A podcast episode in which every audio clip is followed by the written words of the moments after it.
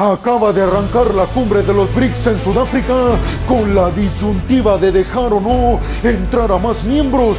Vamos a estar hablando sobre la división que hay en el bloque para dejar entrar al menos a 40 miembros que en estos momentos están formalmente pidiéndole a los cinco países miembros de los BRICS pertenecer al bloque. Abróchense los cinturones porque aquí arrancamos. Y vámonos rápidamente con la primera noticia de este video que tiene que ver con que el presidente ucraniano Volodymyr Zelensky llegó a Grecia y desde ahí y antes de partir hacia su reunión para la cumbre entre Ucrania y los países de los Balcanes, se reunió con el primer ministro de Grecia, Kyriakos Mitsotakis, el cual aseguró Zelensky le ofreció a los ucranianos que Grecia puede entrenar y capacitar a pilotos ucranianos para que sepan operar los aviones F-16, esto sumándose a toda la iniciativa por parte del bloque de la OTAN para entrenar lo más rápido posible a los pilotos ucranianos para que estén capacitados y puedan recibir de la forma más rápida posible los aviones de combate F-16 de fabricación estadounidense y darle una cierta ventaja a Ucrania en contra de Rusia. Zelensky además confirmó que los griegos pretenden ayudar y mucho a la reconstrucción de Ucrania específicamente del puerto de Odessa. Aseguró Zelensky Que los griegos están perfectamente conscientes del daño y la catástrofe que han causado los ataques rusos en contra del puerto de Odessa, específicamente en contra de los almacenes de granos y cereales ucranianos, pues dijo Zelensky, nuestros amigos y compatriotas griegos nos van a ayudar económicamente para reparar nuestro puerto y poder exportar granos y cereales a través de este. Hay que decir que hoy en día en estos momentos no se han dado los detalles necesarios para que Estados Unidos apruebe el programa para el entrenamiento y la capacitación de los pilotos ucranianos. Los únicos detalles que sí se han especificado es que ya han arrancado estos ejercicios y estas capacitaciones para los pilotos ucranianos, pero además se ha dicho que al menos 11 miembros del bloque de la OTAN van a participar en la capacitación, pues hasta estos momentos solo hay tres, Dinamarca, Rumania y Grecia, pero se espera que Estados Unidos también levante la mano y en territorio de Washington se entrenen a pilotos ucranianos, repito, para que sepan operar los F-16. El anuncio de que Grecia va a apoyar a la capacitación de los pilotos ucranianos se da justamente después de que Países Bajos anunciara el envío de 42 aviones F-16 al territorio ucraniano, además de que Dinamarca anunció el envío de 19 aviones F-16, pero lo más sobresaliente de todo esto es que Dinamarca se comprometió a entregar 8 de estos aviones F-16 este mismo año. Por eso ahora la urgencia es tener listos y bien capacitados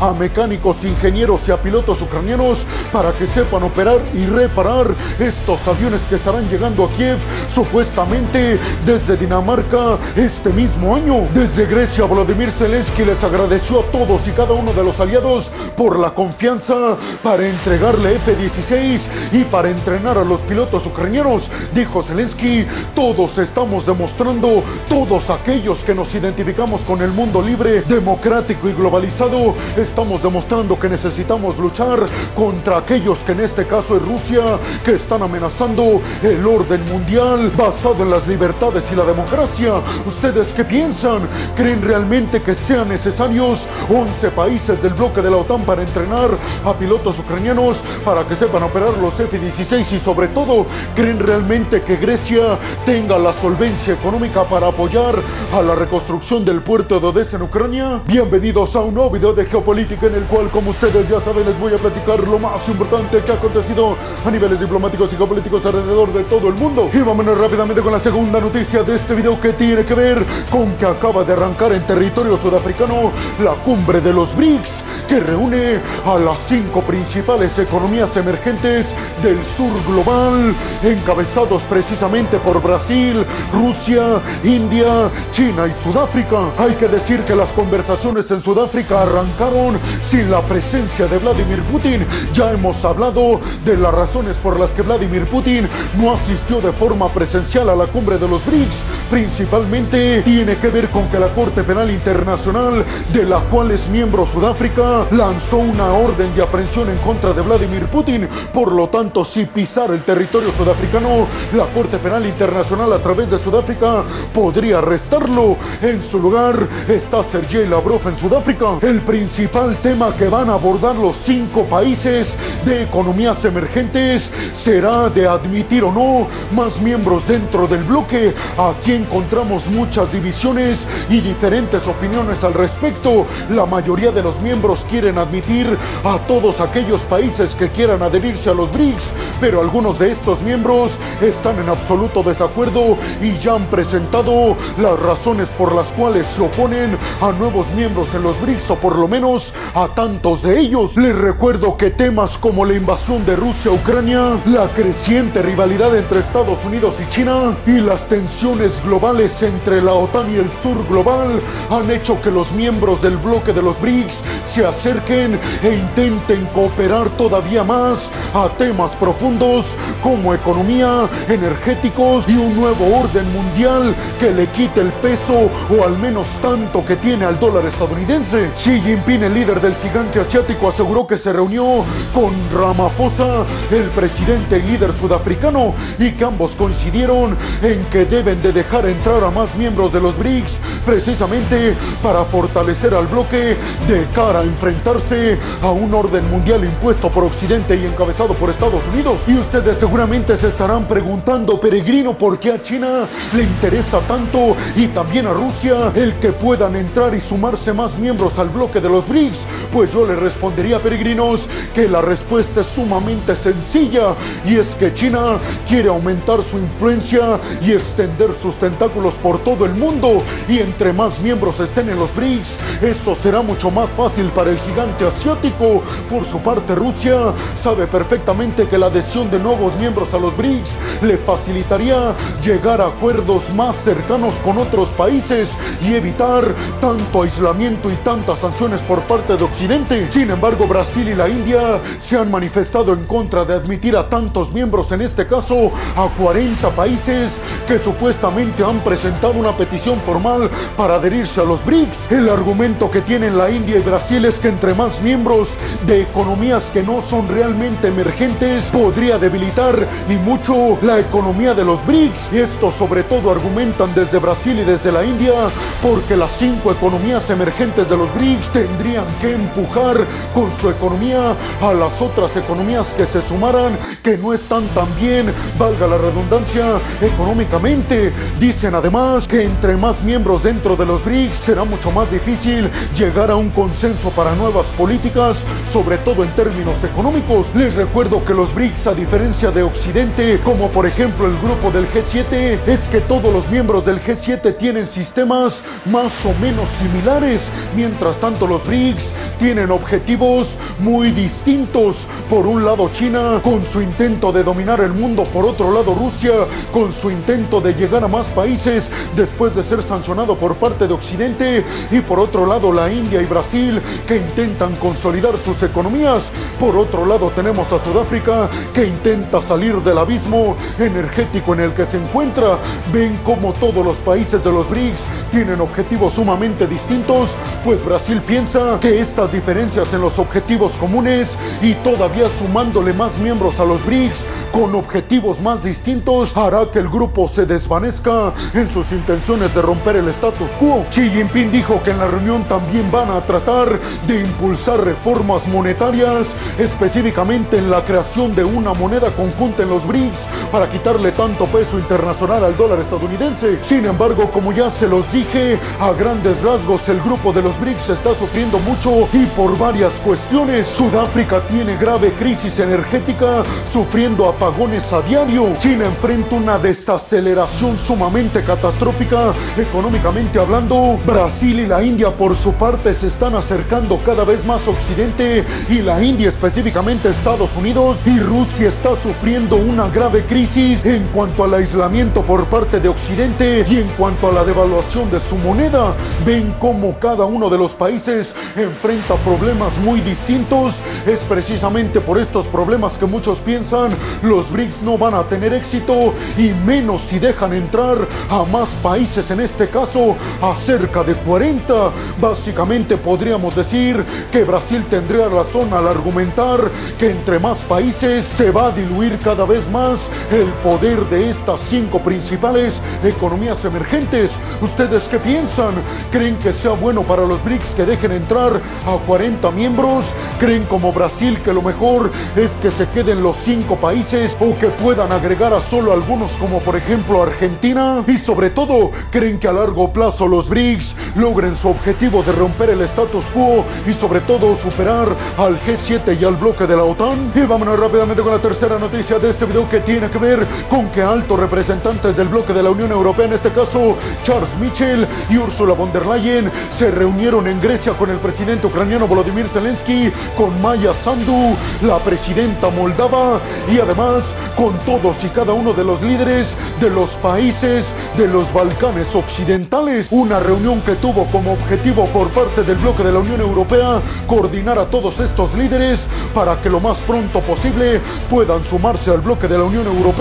Ursula von der Leyen y Charles Michel aseguraron y se dijeron muy confiados con el hecho de que próximamente podrían dejar entrar a los países de los Balcanes Occidentales, a Moldavia y a Ucrania dentro del bloque de la Unión Europea, aseguró Ursula von der Leyen. Por supuesto que tenemos diferencias entre nuestras posturas políticas, pero debemos entender que son más nuestros objetivos comunes con respecto a la paz y al bienestar económico mundial. El principal problema que enfrentan todas estas adhesiones es sobre todo las tensiones en la frontera entre Serbia y Kosovo, un problema que ha venido alargándose durante varios años. Ursula von der Leyen se reunió con Alexander Vucic, el presidente de Serbia, y con Alvin Kurti, el primer ministro de Kosovo. Todo esto para tratar de coordinarse de mejor forma, pero Ursula von der Leyen aseguró que en sus conversaciones con cada uno de los líderes hay muy buena intención de colaborar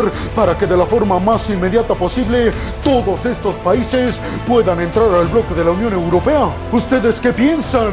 ¿Creen realmente que Ucrania, Moldavia y todos y cada uno de los países de los Balcanes occidentales puedan sumarse por lo menos en este o en el siguiente año al bloque de la Unión Europea? ¿Creen que dejarán de lado todas sus diferencias con el objetivo de sumar sus visiones globales al bloque de la Unión Europea? Y vámonos rápidamente con la cuarta noticia de este video que tiene que ver con que los ucranianos acaban de anunciar nuevas victorias y avances dentro del contexto de su contraofensiva específicamente en el sureste de Ucrania. Esto después de que la viceministra de la Defensa de Ucrania, Hanna Maliar, anunciara que las tropas ucranianas ya habían entrado de forma exitosa al poblado estratégico, repito, ubicado en el sureste de Ucrania, de Robotain, un poblado que es sumamente importante en los objetivos ucranianos para recuperar Zaporilla y Melitopol. La viceministra de la Defensa de Ucrania aseguró que las tropas ucranianas estaban tratando de evacuar a todos y cada uno de los civiles en esta región, pero aseguró que estos trabajos estaban siendo imposibles y que todavía no podían anunciar la reconquista en su totalidad de este poblado estratégico debido a que Rusia estaba contraatacando, pero aseguró la viceministra de la Defensa ucraniana que en el momento en el que los rusos se retiren, esto será anunciado como otra victoria significativamente importante para la contraofensiva ucraniana. Robotain está a 10 kilómetros solamente al sur de la primera línea defensiva de Rusia, de Orikiv, específicamente en la región de Zaporilla.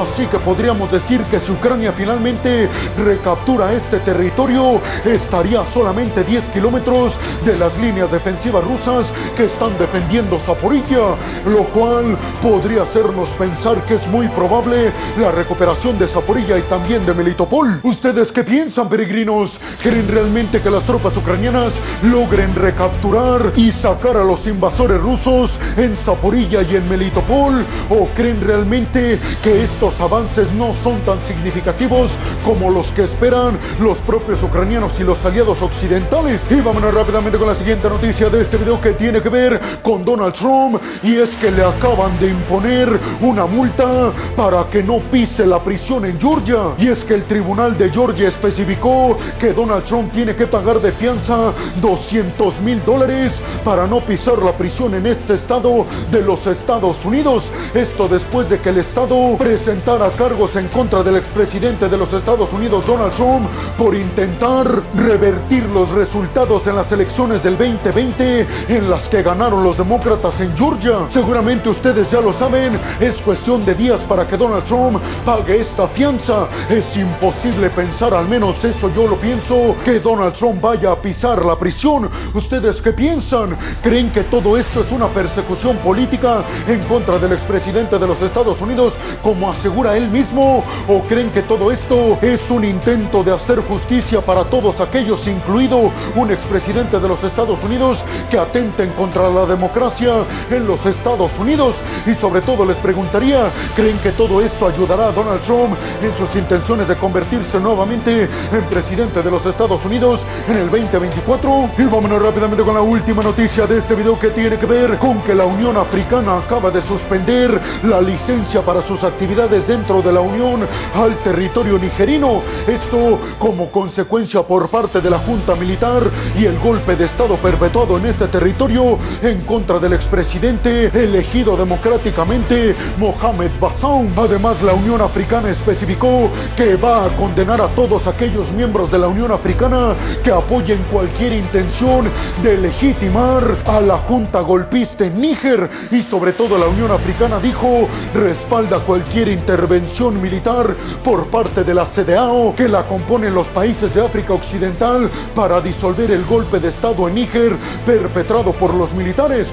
¿Ustedes qué piensan? ¿Creen realmente que hay vuelta atrás en el golpe de Estado en Níger o seguiremos con estos conflictos interminables dentro del territorio africano? Y bueno, hemos llegado al final del video del día de hoy, peregrino. Les quiero agradecer muchísimo todo el apoyo que me dan. Sin ustedes, yo no podría dedicarme a lo que más me apasiona en el mundo. Así que muchas, pero muchas gracias, peregrinos. Sin más por el momento, nos vemos en el siguiente video de Geopolítica. Hasta la próxima.